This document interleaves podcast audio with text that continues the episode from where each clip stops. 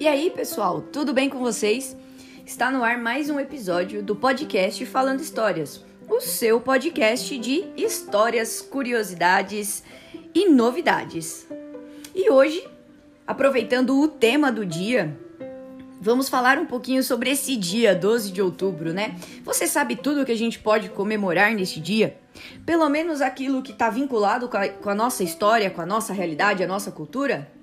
Hoje, no podcast, nós vamos falar sobre três episódios interessantes que vir, circulam aí dentro da nossa da história do nosso país. Fica ligado que a gente já vai começar.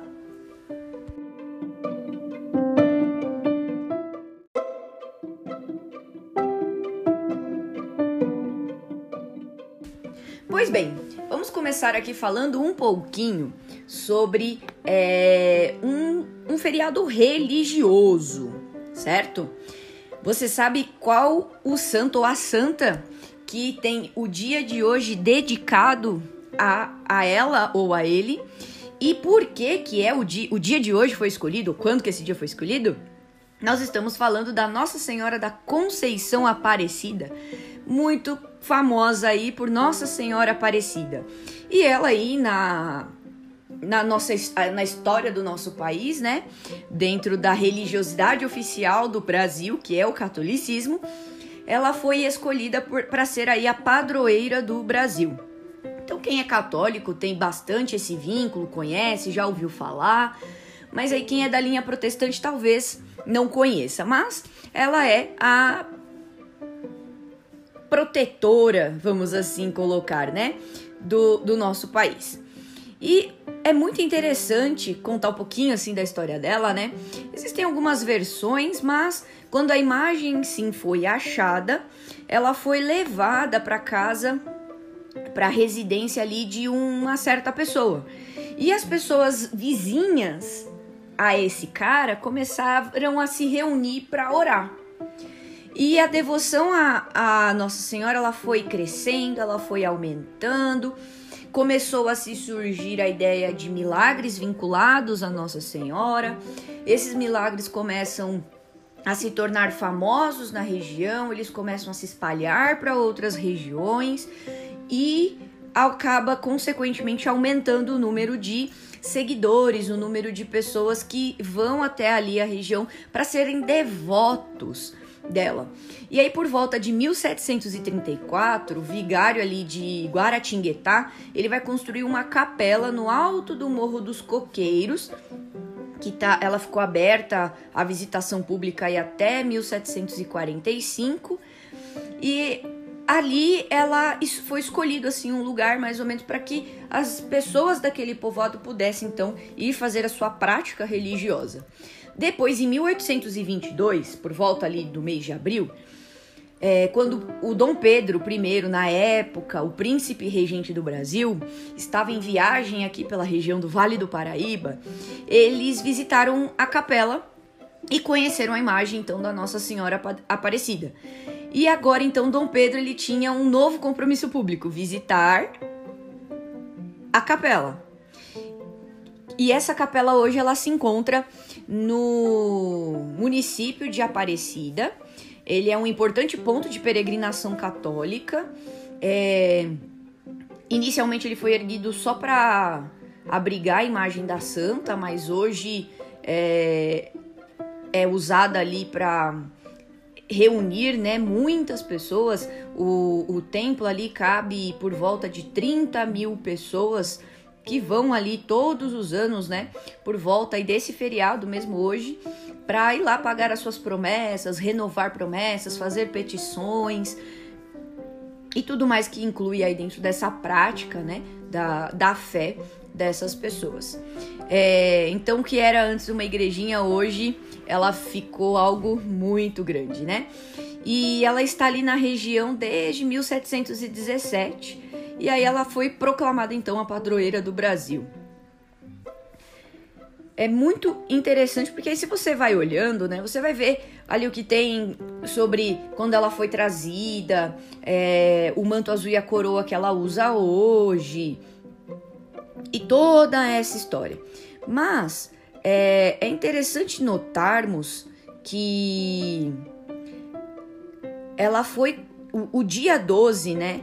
Ela, ele foi escolhido ali para para você se exaltar a figura, né, da da, no, da Nossa Senhora, justamente aí também no dia 12 de abril, para juntar com outros feriados importantes, interessantes e assim agregar um pouquinho mais nesse dia. E aí então vou trazer para vocês aqui também um pouquinho um outro feriado aí que é a, a criançada fica toda oriçada, né? Porque é o dia para se comemorar o Dia da Criança, né? Então eles querem presentes, eles almejam esse dia assim de um jeito muito uh, bonito às vezes de ver, né? Então ah, no nosso país é comemorado hoje, no dia 12 de outubro. É, o Dia da Criança ele meio que foi colocado pela Unicef.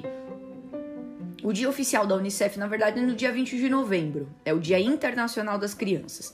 E ele faz referência à Declaração dos Direitos da Criança, onde o, a, a criança vai adquirir é, os seus direitos que já deveriam, já existiam, mas acho que alguns adultos, né, precisam serem lembrados que as crianças também precisam desse reconhecimento.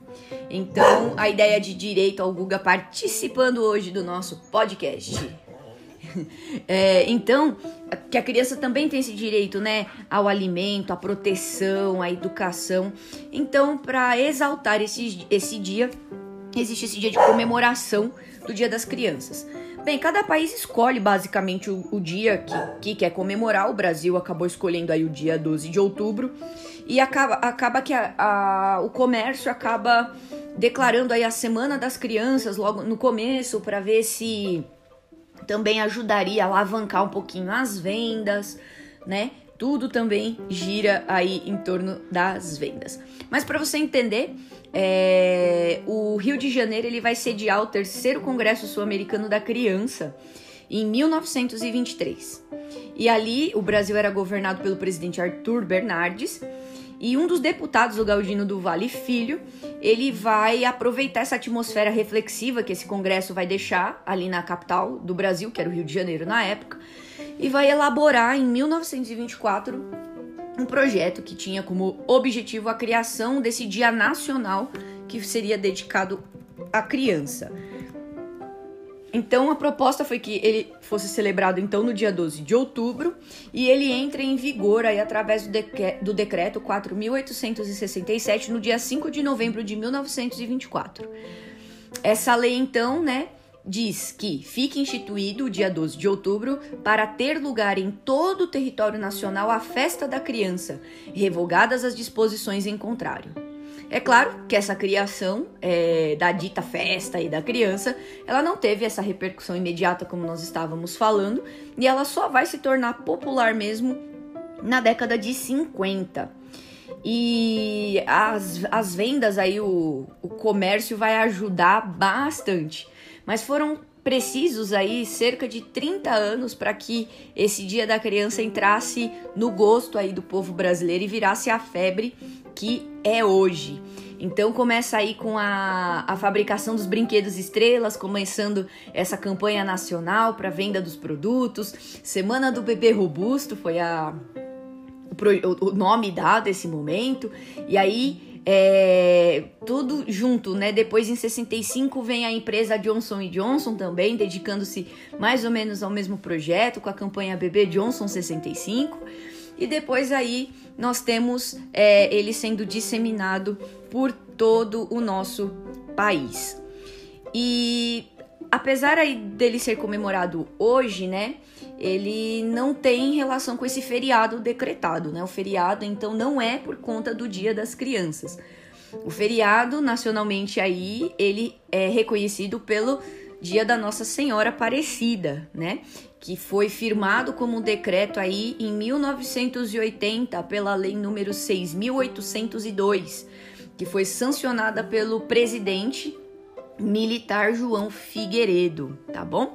Então, nós temos aqui é, o motivo do feriado, que é o dia da nossa padroeira, aí, segundo a visão católica, mas que ela também foi escolhida para esse dia, para dar também essa valorizada, essa acrescentada para esse dia das crianças, que é um dia é, de lembrar, de se valorizar a importância de cuidar dos pequenos, de uma boa educação, do cuidado, né?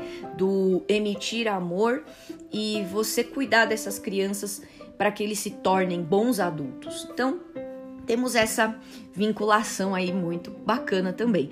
E eu também curto muito lembrar que neste dia o Dom Pedro I, que nós também citamos aí, ele também está vinculado, né, com a data aí da Nossa Senhora, é o dia de nascimento do, do nosso primeiro imperador do Brasil, né? Ele foi govern, governou, né, o nosso país entre o dia 12 de outubro de 1822 até o dia 7 de abril de 1831, quando ele acaba abdicando do trono em favor do Dom Pedro II, na época com 5 anos de idade. Ele vai declarar a independência do Brasil no dia 7 de setembro de 1822, vai outorgar a primeira Constituição brasileira que vai durar de 1824 até 1889, com o final do Império. Então nós temos aí um período bem grande com uma única constituição valendo. E se você vai for estudar um pouquinho a história das constituições brasileiras, você vai ver que na República é um festival de constituição, né? Então ele nasceu aí no Palácio de Queluz, em Portugal, no dia 12 de outubro de 1798. Ele era o filho do futuro rei de Portugal, Dom João VI, e da dona Carlota Joaquina, que era filha do Carlos IV aí da Espanha. E ele vai passar os seus primeiros anos então no Palácio de Queluz, cercado aí por governantes, professores. Um ponto bastante interessante para a gente lembrar aqui e falar um pouquinho é que o Dom João VI e a Dona Carlota Joaquina não moravam no mesmo palácio, então as crianças acabavam ali ficando essa primeira fase da vida junto com a mãe. É, e depois ele vem é, aqui para o Brasil, tal, aí tem toda aquela história da vinda da corte, da sua educação, tem a maldição também que meio que vive ali, né, dentro do da família dos Braganças, né? É, que todo nenhum filho mais velho ah, viveria suficiente para assumir o trono. E você vê o Dom João VI ele não era o filho mais velho, o Dom Pedro I também não era o filho mais velho, o Dom Pedro II também não foi o filho mais velho. Então, é, todos os filhos mais velhos acabaram morrendo ainda na tenra idade ou por algum outro motivo uh, alguns aí por varíola, enfim, tem uma série de, de atuações aí e eles acreditam que tem essa maldição aí que um rei pegou um tempo atrás. Depois, então, nós temos toda a fase aí da sua história, os seus casamentos, os filhos que ele teve. E aí, quando ele é, retorna ali para Portugal, ele acaba é, voltando para Portugal ali com a sua segunda esposa para tentar retomar o trono que devia ser da sua filha e que o irmão dele havia roubado, mas é, ele acaba conseguindo fazer essa, essa luta, mas já adoecido, ele é levado novamente ali para o palácio de Queluz, aonde ele acaba agonizando e morrendo de tuberculose. E ele acaba morrendo no dia 27 de setembro de 1834, duas semanas antes dele completar os seus 36 anos de idade. Super novo, né? Ele foi sepultado aí na igreja de São Vicente de Fora, como um simples general e não como um rei, afinal, né? É, ele deixou isso expresso no seu testamento.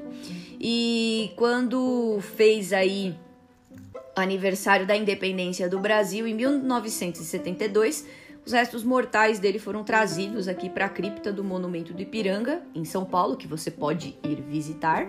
Ali tem um monumento muito bonito e ele e as suas duas esposas estão sepultados ali. E é bacana também pra gente lembrar um pouquinho dessa história, né? Então eu sempre gosto de lembrar que no dia 12 de abril também tem um herói nacional, né? Aquele que promoveu a nossa libertação, a nossa independência política, que lutou pela nossa liberdade econômica e apesar de ser às vezes um pouco mal interpretado, ele que começou a construir o Brasil que o seu filho é, governa e mantém durante o segundo reinado. Então, Ficamos por aqui, espero que você aproveite. Se você gosta de comemorar, se você é católico e gosta de comemorar o dia da Nossa Senhora, se você gosta aí de passar esse dia exaltando a, e valorizando os, os seus filhos, as suas crianças, seja sobrinho, vizinho, parente próximo, ou se você gosta de história e gosta de lembrar que nesse dia foi o, Dom, o dia de nascimento do Dom Pedro que você tenha um bom dia, um bom feriado, descanse, aproveite, leia alguma coisa, vá pesquisar alguma coisa nova, cresça também. E nós ficamos por aqui. Até o nosso próximo episódio.